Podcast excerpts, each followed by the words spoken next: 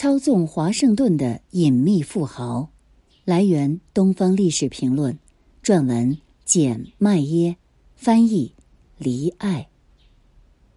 由科赫兄弟为首的科氏工业集团是全球最大的非上市公司，美国第二大私人企业。与比尔·盖茨、巴菲特相比，同样跻身福布斯胡润富豪榜前十的科赫兄弟更加隐秘。他们利用以科氏工业为中心的科赫章鱼网络，控制着美国的智库、媒体、学术机构等，进而将美国政治收入囊中。在此之前的一九七九年，试图跻身政坛的大卫·科赫还为竞选副总统花费了二百多万美元，结果铩羽而归，只赢得了百分之一的选票。像产品一样制造变革，在法庭和国会接连受辱后，科赫兄弟开始从商业和政治上调整自己的方法，他们开始更有战略的行动。投入资金，以全新的方式追求权力。科赫兄弟政治转变背后的最重要人物是理查德·芬克。同领域的批评者们给他取了一个绰号“海盗”，因为他的美好生活建立在他们的工资上。理查德·芬克的著名事迹是：二十世纪七十年代末。这名二十七岁的研究生打着艳丽的蓝色领带，身着格子衬衣和崭新的白边黑涤纶西装，飞到威奇托向查尔斯要钱。他后来承认自己看起来像个傻瓜。芬克在新泽西州梅普尔伍德长大，他开玩笑说：“黑道家族就像是他们家的故事。”之后。他成为奥地利自由市场理论的信徒，他希望查尔斯能资助新泽西罗格斯大学的一个项目。他在纽约大学攻读研究生学位的同时，在那里兼职教书。当时，在大多数院校里，奥地利经济学课程与维也纳圆舞曲一样非常少见。而在芬克游说后不久，查尔斯允诺给项目十五万元，是美元。后来，芬克就问查尔斯：“为什么他会投那么多钱给一个长头发、大胡子、身着闪亮 disco 套装的研究生呢？”据说查尔斯打趣道：“我喜欢聚酯，它是从石油制造出来的。”到八十年代末，芬克已经取代加图的埃德克兰，成为查尔斯科赫的主要政治助理了。克兰感兴趣于自由至上主义思想，但认为他令人毛骨悚然；而芬克不同，他着迷于权力的具体细节。他用六个时间研究了科赫兄弟的政治难题。芬克规划了一个实践蓝图，表面上受哈耶克的行动模式启发。但他超越了查尔斯一九七六年就这一主题所做论文的遗漏之处，给查尔斯留下了深刻印象。标题为《社会变革的结构》，文中指出，制造政治变革的方法就像制造其他产品一样。后来，芬克在谈话中描述，他要分三阶段占领美国政治。第一阶段需要投资知识分子，他们的思想将作为初级产品。第二阶段需要投资智库，将理念转变成销得出的政策；而第三阶段需要补贴公民团体，他们将和特殊利益一道，施压民选官员去落实政策。本质上，它是一条自由至上主义的生产线，只等待购买、装配和开启。芬克的计划为查尔斯·科赫量身定做。查尔斯·科赫深深福音哈耶克，并且以工程师的系统思维来处理商业和政治。虽然有些人觉得把民主过程视为一个工厂令人不安，但查尔斯很快采用了这个方法。他告诉自由至上主义作家布莱恩·多尔蒂说：“实现社会变革需要纵横一体的策略。”他必须从思想创造、转变到政策发展，到教育，到基层组织，到游说，到政治行动。不久之后，打趣的自由至上主义者将科赫兄弟不愿曝光的多臂装配线戏称为“科赫章鱼”，而这个名称就这样一直沿用下来。投资政治，资助共和党，与他们过去在自由意志党的日子里理想化但外行的方法相比，在芬克的帮助下，科赫兄弟的方法明显更加务实了。因为生意面临严重威胁，他们开始玩华盛顿政治游戏，积极程度与其他公司相比有过之而无不及。例如。在经历了窃取印第安石油的参议院听证会上的公关惨败之后，科氏工业打破意识形态，聘请了民主党全国委员会前主席、当时的华盛顿首席说客罗伯特·斯特劳斯。公司很快在首都开设了办公室，并发展成强大的内部游说行动。芬克解释说。公司在华盛顿的存在很有必要，因为他感到被这个过程如此残酷对待，而且缺乏企业防御能力。科赫兄弟过去是不屑于传统政治的，如今他们却成了共和党的主要捐助者。参议院调查委员会前法律顾问肯尼斯·巴伦注意到，正是那次调查把他们带向了共和党。他指出。查尔斯一直是极右派，他们认为里根是个叛徒，但他们担心自己的生意。事情关乎权力，而多尔蒂以差不多同样的方式看待科赫兄弟拥抱共和党。他相信科赫兄弟是迄今自由至上主义思想的最大资助者，而他注意到并坦言说，他们也成了共和党政客的直接资助者。出于和其他企业完全相同的理由，自由至上主义世界的许多人感到困惑，认为他们是叛徒。科赫兄弟的投资很快改变了他们的政治地位。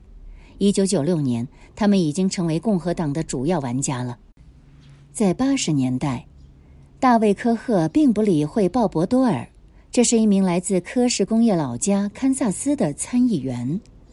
大卫·科赫认为他是另一个毫无道德原则的当权派政客，而到了1996年，他成为多尔对阵比尔·克林顿的总统竞选活动的副主席。科赫家族不再是局外人，他们成为鲍勃·多尔的第三大经济靠山。实际上，大卫·科赫为多尔举办了生日聚会，候选人在那里筹集了十五万美元。据说，鲍勃·多尔也帮助了科赫兄弟。批评者说，他支持一项保障他们这类公司的立法，指控必须支付巨额联邦法律罚款有违法规。但是因为汉堡包中沙门氏菌的突然爆发，吓得国会不敢减弱这类处罚，提议的法令就此夭折。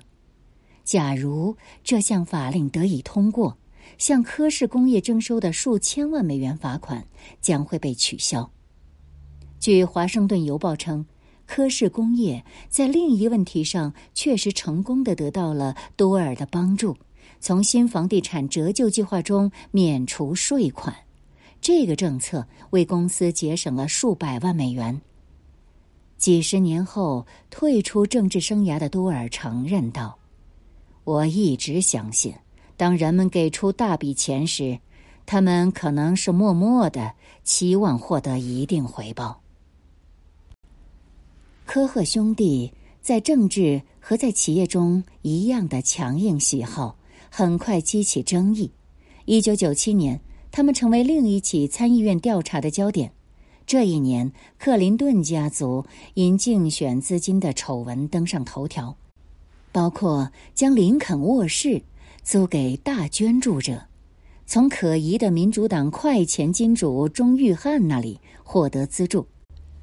钟玉汉还曾妄言说：“我看白宫就像地铁，你得投币，他才会开门。”作为反击，少数派的参议院民主党人自己开展了不太受关注的探查，很快引向了威奇托的两位鲜为人知的兄弟。民主党制作了一份严厉报告，揭露他们所谓的大胆方案，就是在一九九六年竞选的最终时刻，让秘密的大捐助人非法收买选票。这个行动由一家名为三和管理服务的可疑的空壳公司进行。他们花费了超过三百万美元，在二十九场角逐中使用广告异常严厉的攻击民主党候选人。超过一半的广告资金来自于一家默默无名的非营利组织——经济教育信托基金。这个基金来源的真实性成谜。参议院委员会的调查员相信，这个信托实际上完全或者部分由威奇托的查尔斯和大卫科赫兄弟资助。根据参议院的报告，这家信托基金是前线组织。目的是在违反竞选财务法时，用来掩盖真正捐助者的身份。科赫兄弟过去长期反对限制他们的政治开支，他们被怀疑秘密为攻击广告买单。这些广告大部分在科氏工业做生意的州播放，在三和管理公司特别活跃的堪萨斯州，这些资金被怀疑影响了四场不相上下的竞选的结果。保守派共和党山姆·布朗巴克进驻参议员时得到了特别帮助，包括密集的电话攻势，告诉选民他的对手吉尔多金是犹太人。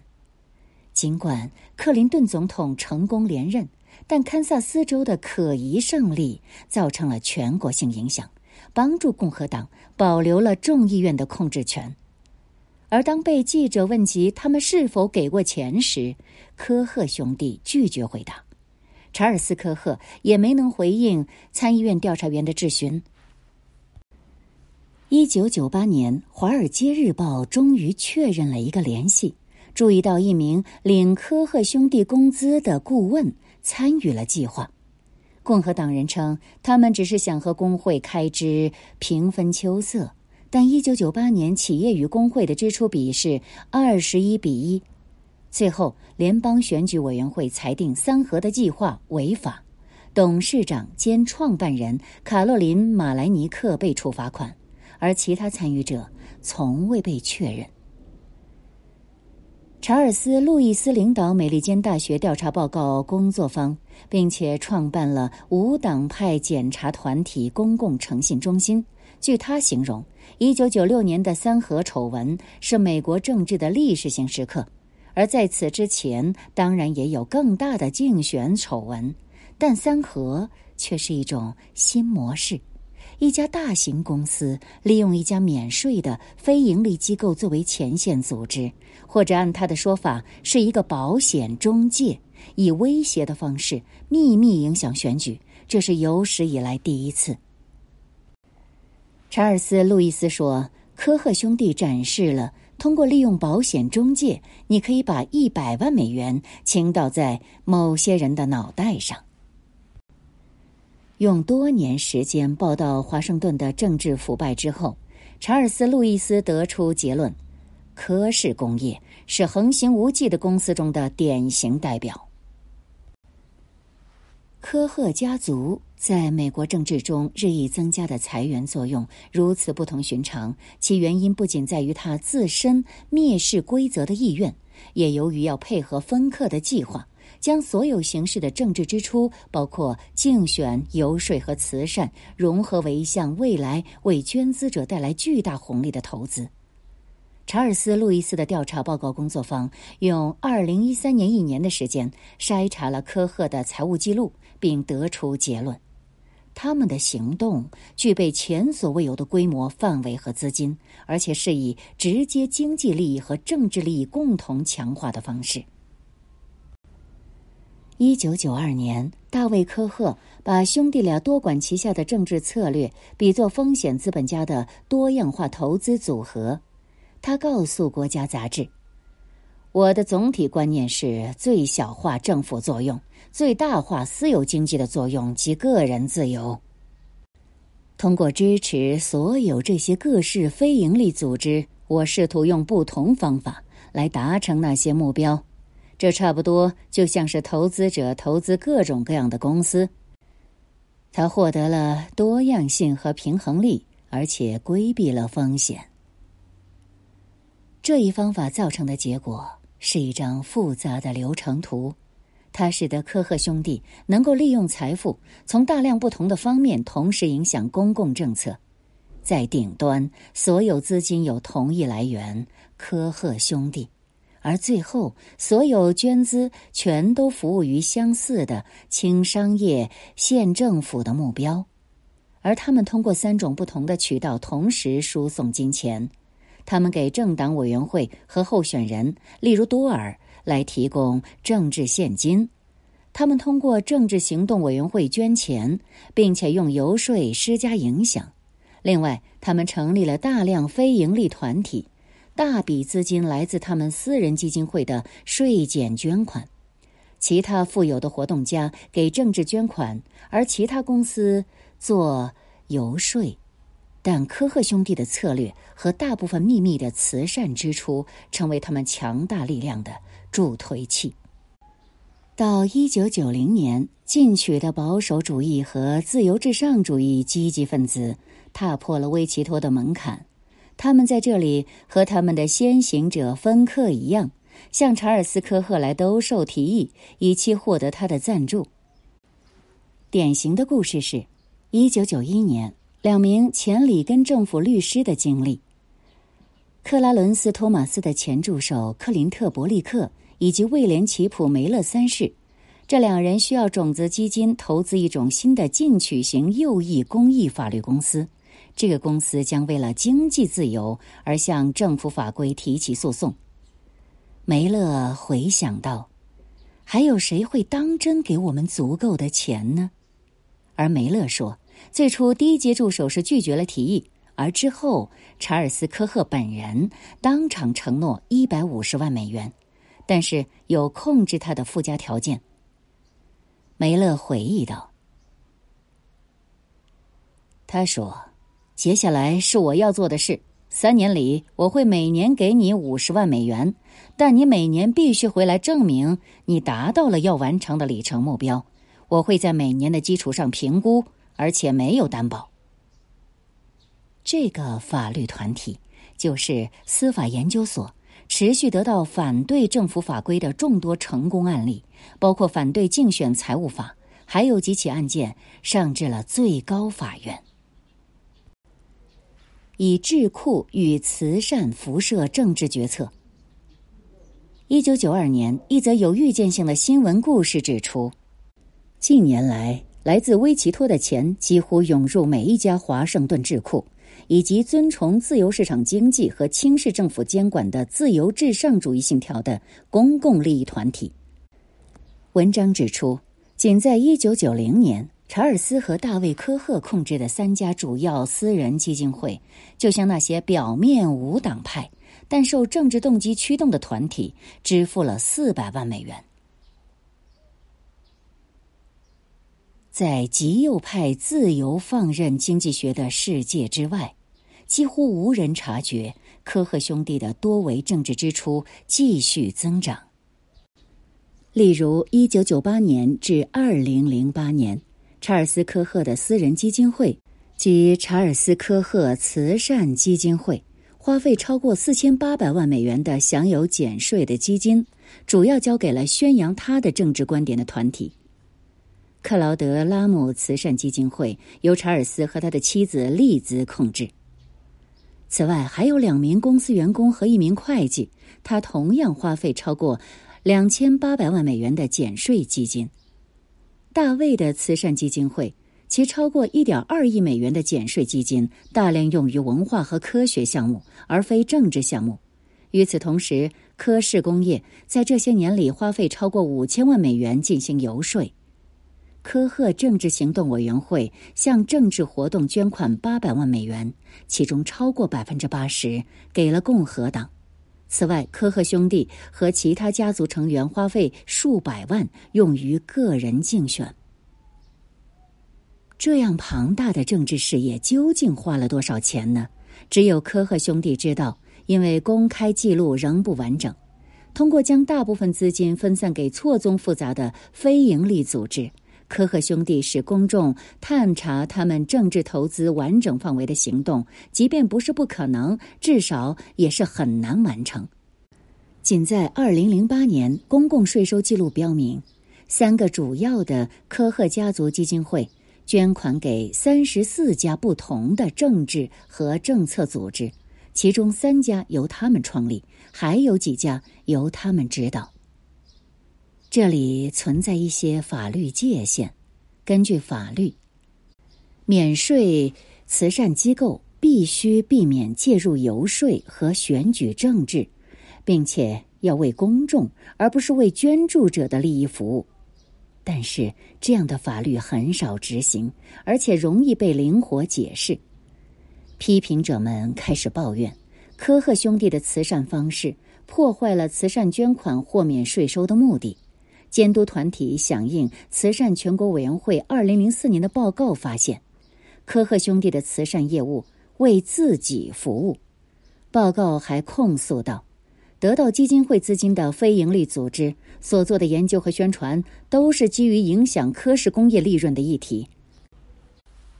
但科赫兄弟辩称，他们是出于公共精神，才向那些反对环境法规、支持降低工业和富人课税的团体捐助了数百万美元。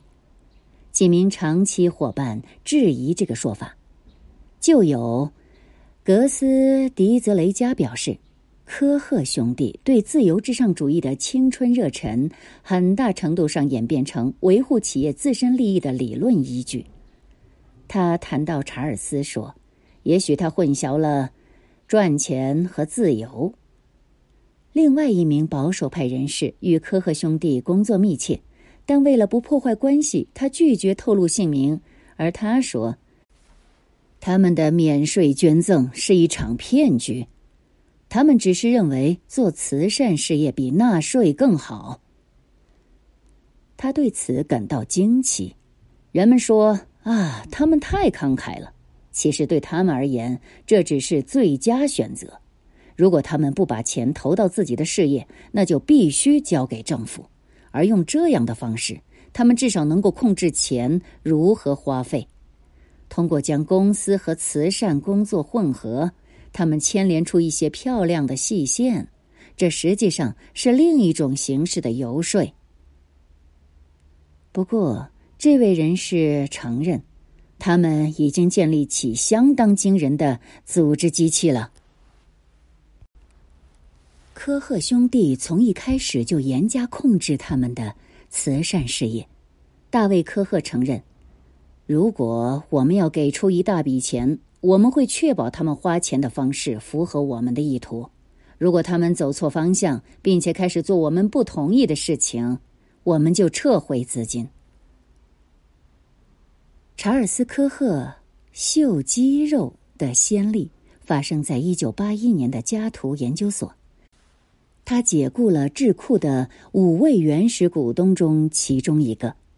讽刺的是。尽管查尔斯·科赫曾经批评罗伯特·韦尔奇通过炫耀组织股份的所有权，将约翰伯奇会变成崇拜他个人的团体，但查尔斯也以同样的方式建立了家图这家非营利组织，由股东挑选董事会。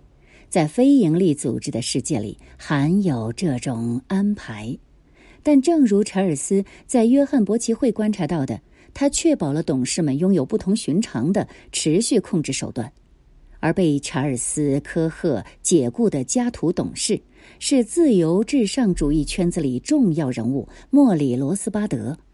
他是上西区激进的犹太知识分子，在更愉快的日子里，他的工作曾获得查尔斯·科赫的资助。罗斯巴德称这场政变不公正、专横且非法。他接着声称。查尔斯没收了股份，我天真的将他留给替我保管的科赫在威奇多的办公室。这种行为明显侵犯我们的协议，也违背了自由至上主义原则的每一条宗旨。有些人怀疑，一名奥地利经济学派的纯粹主义者因批评科赫而被解雇。这个人指责科赫兄弟为获取一九八零年的候选人资格而淡化了不受欢迎的自由至上主义立场。比如，该平台停止宣扬完全废除所有所得税，还呼吁缩减而不是废除军队。这场争议向温室中的自由至上主义社群拉响了警报。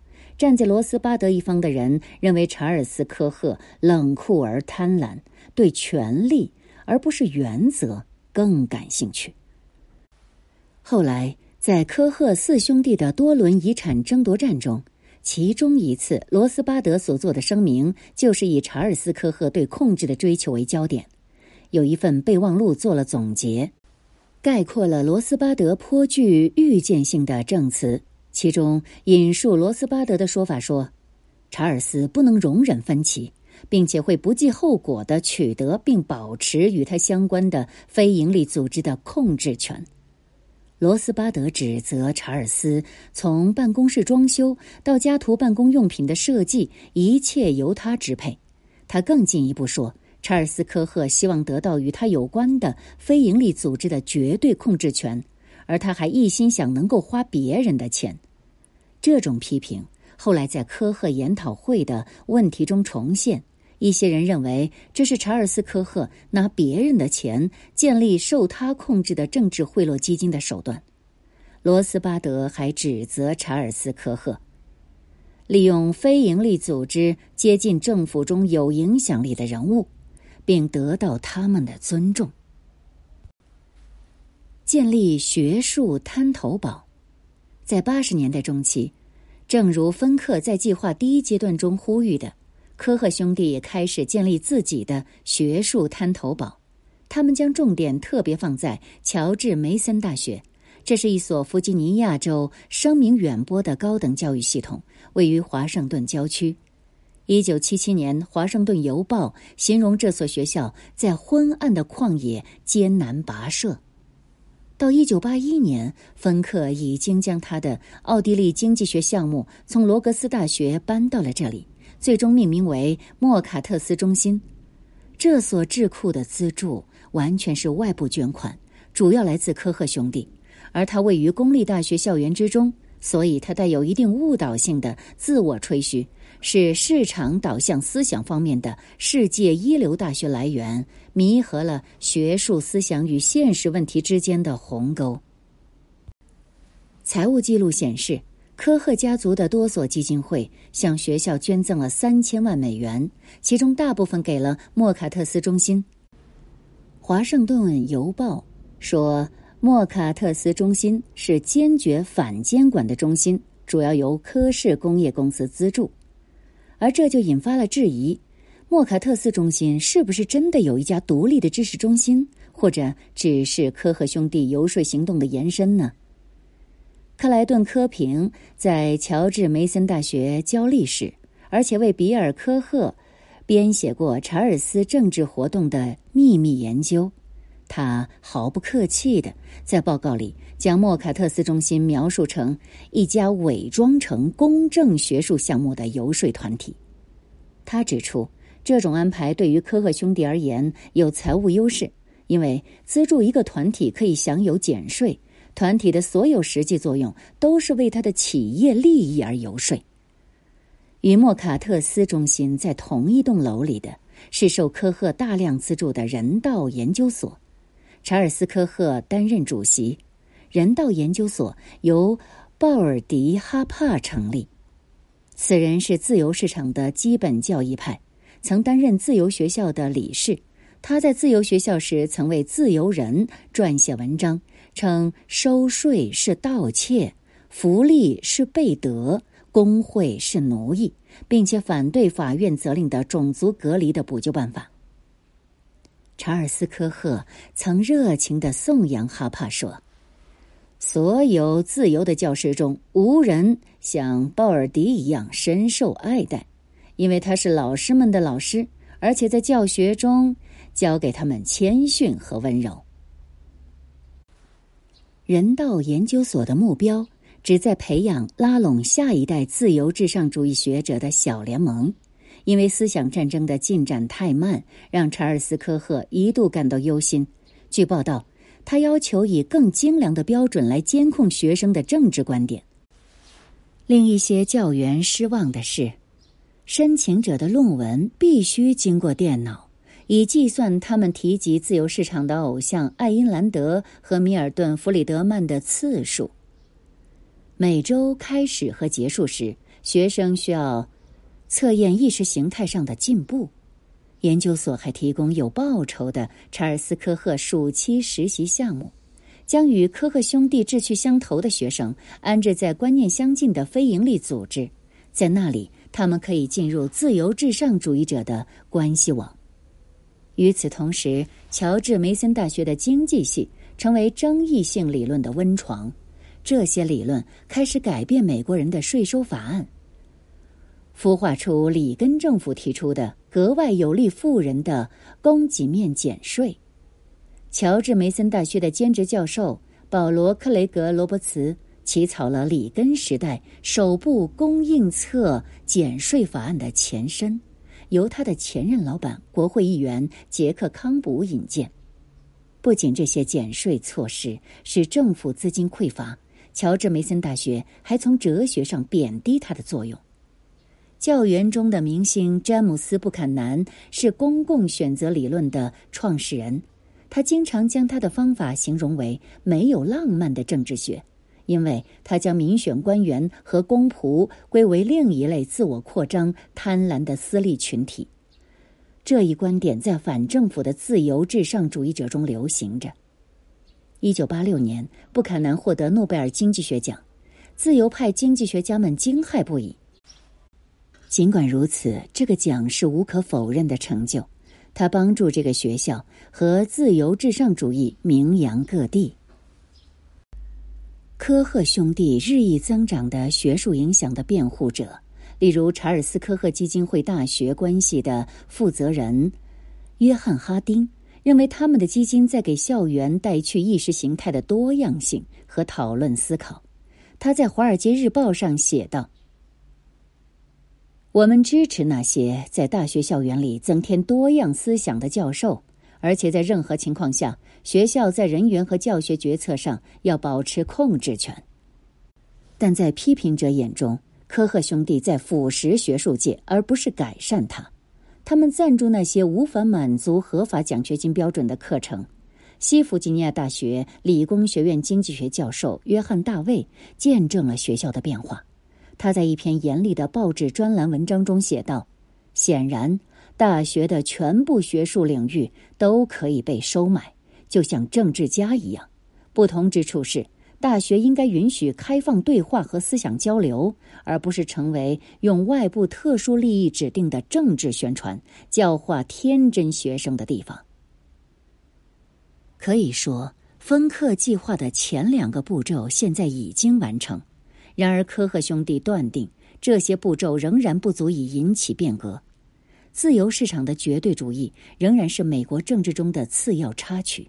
他们需要芬克计划中的第三和最后阶段，一个将他们自己的想法带到街头，并且动员公众支持他们的机制。查尔斯在一九九九年的演讲中指出：“如果困在象牙塔里。”再伟大的思想也一无是处，而大卫换了种说法：我们需要的是一支销售队伍。